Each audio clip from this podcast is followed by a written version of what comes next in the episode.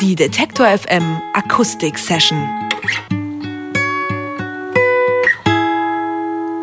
Aus einem kleinen Örtchen, umgeben von den großen Seen Nordamerikas, stammt der Musiker Jonas Bonetta. Um der lästigen Einordnung in die Singer-Songwriter-Schublade zu entgehen, hat der Kanadier das Projekt Evening Hymns ins Leben gerufen. Dort musiziert er zusammen mit immer wechselnden befreundeten Musikern, immer in anderer Besetzung. Im August haben Evening Hymns ihr zweites Album Spectro Dusk veröffentlicht und mit ihrem sphärischen Slowfolk, nenne ich es jetzt mal, sind sie gerade auf Deutschland-Tour und jetzt hier bei uns im Studio. Hello and welcome, Sylvie and Jonas from Evening Hymns. Hey, how are Hi. you doing? Thanks for having us. Ich habe es ja gerade schon ein bisschen angedeutet. Jonas ist offenbar sowas wie der Kopf äh, von Evening Hymns. Du hast das Projekt angestoßen, schreibst auch hauptsächlich die Texte.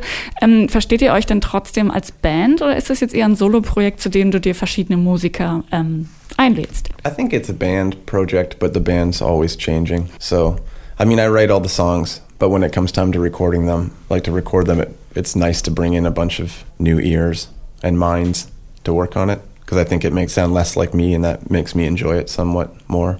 Also Jonas erzählt, äh, dass er es schon als Bandprojekt versteht, allerdings ändert sich die Band immer, erzählte. Und es stimmt schon, dass er die Songs alle selbst ähm, schreibt, aber für die Aufnahmen lädt er sich gerne Leute dazu ein ins Studio, einfach weil er äh, dann nicht nur andere Gesichter dabei hat, sondern auch andere Köpfe, also andere Mitdenker, die schon noch äh, Sachen einbringen und er hört einfach auch gerne mehr von den anderen und dann weniger nur sich selbst. Das finde ich ganz interessant. Wie würdest du denn euren typischen Schaffensprozess oder deinen typischen Schaffensprozess dann beschreiben? Sind dann trotzdem alle involviert, auch wenn es eine wechselnde Besetzung ist? Well, everybody that plays on the records are close friends. So it's more or less like when I'm writing the songs, a lot of the times I'll write them on guitar or piano, but I'll write them knowing that I want uh, a string piece or a trumpet part or uh, something happening on drums, and then I know as I'm writing that I have access to these players, and so I can kind of write as if I'm writing with access to an orchestra or something like that because I have many talented friends. So I never limit myself to just writing with the acoustic guitar because when it comes time to make an actual recording, we can extend kind of down different avenues with different people. So. Hm, Jonas erzählt, dass er zum Glück äh, sehr viele talentierte Freunde hat und es sind auch immer befreundete Musiker, mit denen er zusammenarbeitet bei den Aufnahmen. Und er meint, er schreibt die Songs schon immer eher auf Gitarre oder mit dem Klavier. Er weiß aber immer schon im Kopf, ob er einen Bläser-Part dabei haben will oder Streicher. Und dann schreibt er die Songs eben genau in diese Richtung und hat dann meistens auch schon vor Augen, wen er dann dabei haben wird. Insofern funktioniert es ganz gut, alleine zu arbeiten und trotzdem schon Songs für die Band ähm, zu schreiben. Ja, Ihr arbeitet ja auch zusammen viel mit befreundeten Musikern, unter anderem Bands wie The Wooden Sky und City and Color. Spielt da Freundschaft und Vertrauen, das man hat, wenn man die Leute gut kennt, auch eine Rolle, wenn man zusammen Songs schreibt oder aufnimmt? Das ist ja oft ein ziemlich persönlicher Prozess auch. Yeah, well, that was I mean, a very important thing on this record. The record is about my father who passed away in 2009. So it was really important that like everybody that worked on the project knew either knew my dad or was with me when I went through all that because the songs it's not really they're not really songs so much as like little pictures of time maybe or something. And so I wanted everybody to understand what the songs were about and to actually care about what they were doing and not just play guitar what sounds good but actually kind of make the guitar an extension of your body and an extension of your heart and to for every single thing to have a purpose and for everything to be really important. So it's uh, fortunate for me, my friends are in wonderful bands, and it's flattering to have them play on our records. But I mean, it, when it comes down to it, at the end of the day, it was just us sitting around as friends and doing something that was really important to me and to I think us as a group. So. Also um das vielleicht mal zusammenzufassen, äh, Jonas sagt, dass es natürlich schon auch ein bisschen äh, schmeichelhaft ist, wenn all diese Namen, diese Bands dabei sind, aber letztlich sind es doch immer nur Freunde, mit denen er da zusammensitzt. Und er sagt, dass es gerade bei dieser aktuellen Platte sehr wichtig war für ihn, dass es Menschen sind, die ihn gut kennen und die seine Familie gut kennen. Er hat auf diesem Album den Tod seines Vaters verarbeitet und er sagt, dass es ja weniger Songs sind auf dieser Platte, sondern kleine Bilder, die die Zeit festhalten und die Erinnerungen festhalten. Und deswegen war es ihm wichtig, dass es eben nicht nur gute Musiker sind, die den Song gut spielen können, dass er gut klingt, sondern die einen Bezug haben zum Inhalt und die da eben auch mit dem Herzen dabei sind. Also er sagt, das Herz soll auch so ein bisschen eine Erweiterung sein und eben nicht nur die Gitarre, die man da in der Hand hat. Insofern spannende Sache, äh, so zu arbeiten. Maybe we just hear some song and you're to play arrows for us. Well, let's hear it.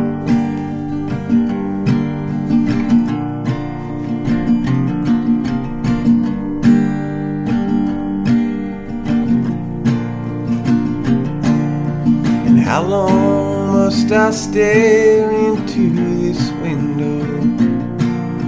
And how long till I see the things I need?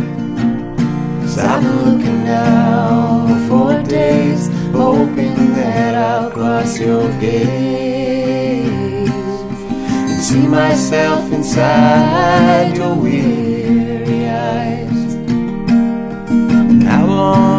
must I sing these songs of sorrow? What's the trick to get the darkness out? I've been singing now for hours, hoping for some special powers. Teach me all the things that I can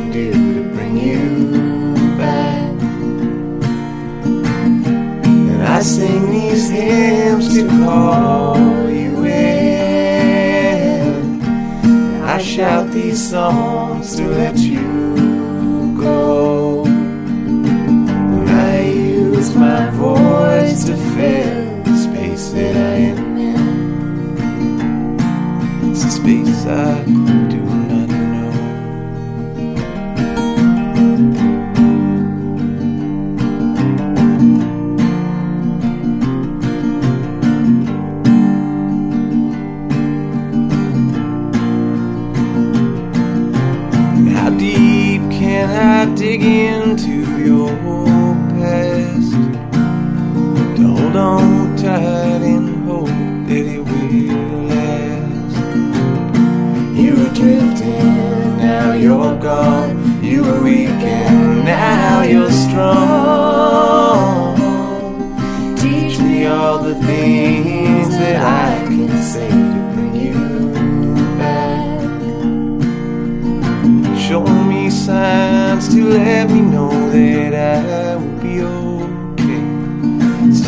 Self sadness, bomb for this mess I sift through every day.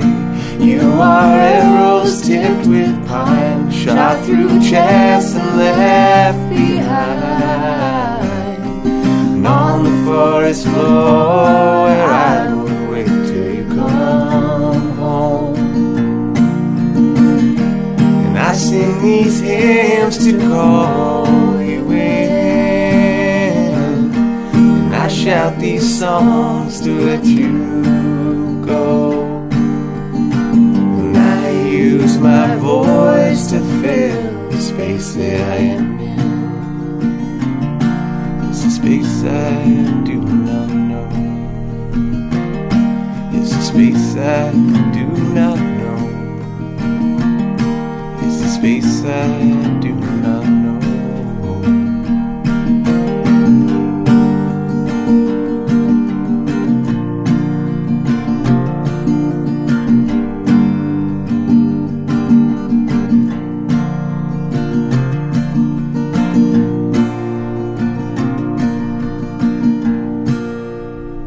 Evening Hymns waren das mit Arrows bei Detective M. Sie sind live zu Gast hier im Studio und lass uns doch noch ein bisschen äh, über das aktuelle Album sprechen, Spectral Dusk. Es ist offenbar entstanden in den Wäldern von Ontario. Warum gerade in so einer abgeschiedenen Gegend? Also ich nehme an, möglicherweise hat es deiner Stimmung ganz gut entsprochen. Yeah, I don't I don't know if I've ever wrote a single I live in Toronto kind of. I haven't I've slept there maybe 3 weeks in the last year, I'd say. But that's where my mail goes. I kind of just try to and try and avoid it and try and stay in the woods as much as possible, but I think for me to kind of clear my head, I need to be completely isolated and so going away to the woods or uh, a cottage or somewhere kind of more natural works much better for me and especially we we recorded the record in the in the country, and it it made like a massive difference to be to be super isolated. So, yeah, I I think that like it it really informs the way the record sounds. Having some isolation and being in some place beautiful it gives everybody a chance to breathe a bit more and relax and and leave some space on the record for the the wood stove to crackle in the background or something the wind to blow through the house a little bit. Ähm, das ist eine sehr schöne Beschreibung. Also äh, Jonas hat erzählt, dass er eigentlich in, ja in Toronto lebt, aber der irgendwie so drei Wochen im letzten Jahr verbracht hat. Aber seine Post landet dort immerhin. Er meint, die Isolation hat schon ganz gut funktioniert für die Aufnahmen zu dieser Platte. Es macht einfach einen riesen Unterschied und hatte natürlich auch einen Einfluss darauf, wie sie klingt letztlich. Aber er meinte, er wollte einfach auch ähm, Raum schaffen, dass man so ein bisschen das Holzfeuer im Hintergrund tendenziell mit Knistern hört oder den Wind durch äh, die Fenster ähm, hört. Insofern, wenn man die Platte hört, hört man es, glaube ich, auch ein bisschen, wo die entstanden ist. Sehr, sehr schön. Ihr spielt heute jedenfalls euren Tourabschluss in Deutschland. Ihr wart jetzt lange unterwegs. Wir haben es euren Stimmen auch schon ein bisschen angehört. Also die sind schon ein bisschen angeknackst. Heute Abend in Leipzig in der Moritzbastei, dann noch ein paar Termine in Österreich und England. Wie geht's danach für euch weiter? Wisst ihr das schon? Uh, we, yeah, we tour Canada as soon as we get home. We have about a week off. It's kind of crazy right now. We're, we're here for six weeks and then... Uh, and then we fly home and we have exactly one week and during that week we practice with another band because we're splitting up with the Wooden Sky. And so we uh, tour across canada for over a month. We're on like a 11 week tour right now, basically. Also Jonas hat erzählt, dass sie jetzt sechs Wochen in Europa unterwegs waren und dann nach Hause fliegen und äh, ungefähr eine Woche frei haben, bevor sie dann einen Monat durch Kanada gleich wieder touren. Und diese Woche Urlaub in Anführungszeichen verbringen sie aber dann auch schon mit den Proben für das nächste Stück der Tour. Insofern ähm, gibt dazu, dass das ein bisschen verrückt ist, aber sie machen es trotzdem. Evening Hymns aus Kanada haben uns besucht im Studio bei Detector FM heute Abend. Ich habe schon gesagt, kann man sie live sehen in der Moritzbastei in Leipzig. Ich sage schon mal Danke für den Besuch. Thanks for coming by. Thank you very much. It's been a pleasure. Thank you for having us. Um, but we'll hear another song from you. What's that going to be? The song is called Cabin in the Burn.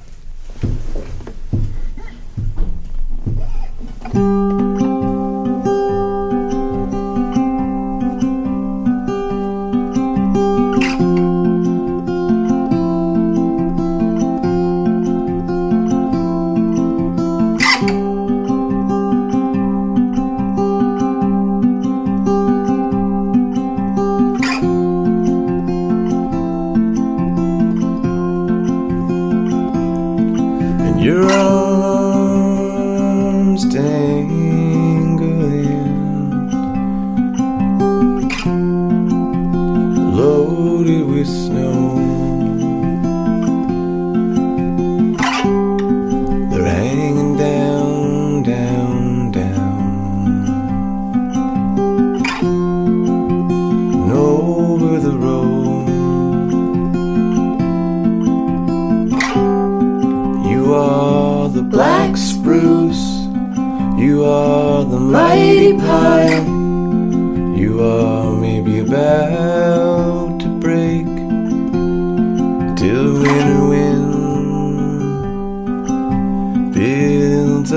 steam and comes dancing across the lake.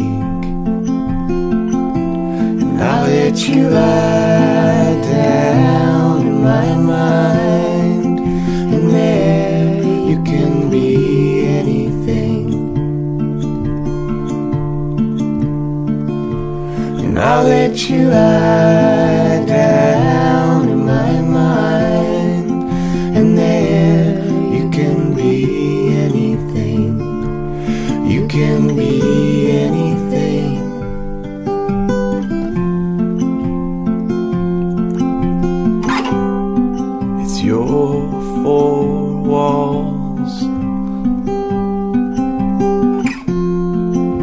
big hot door and your wood stove is hissing and it's spitting out all its embers across this hardwood floor.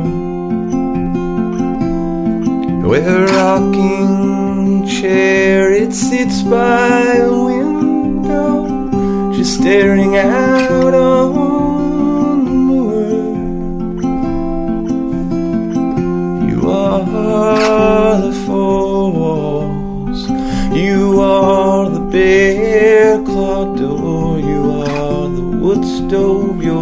hissing and spitting. Now let you lie down in my mind, and there you can be anything. And I let you lie down in my mind.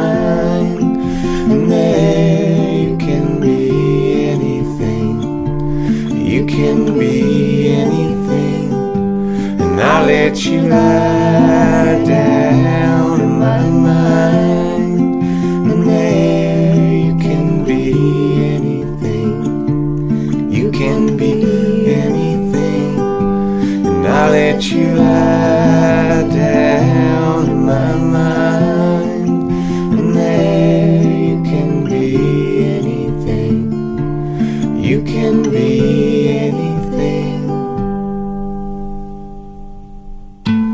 Detektor FM Akustik Session.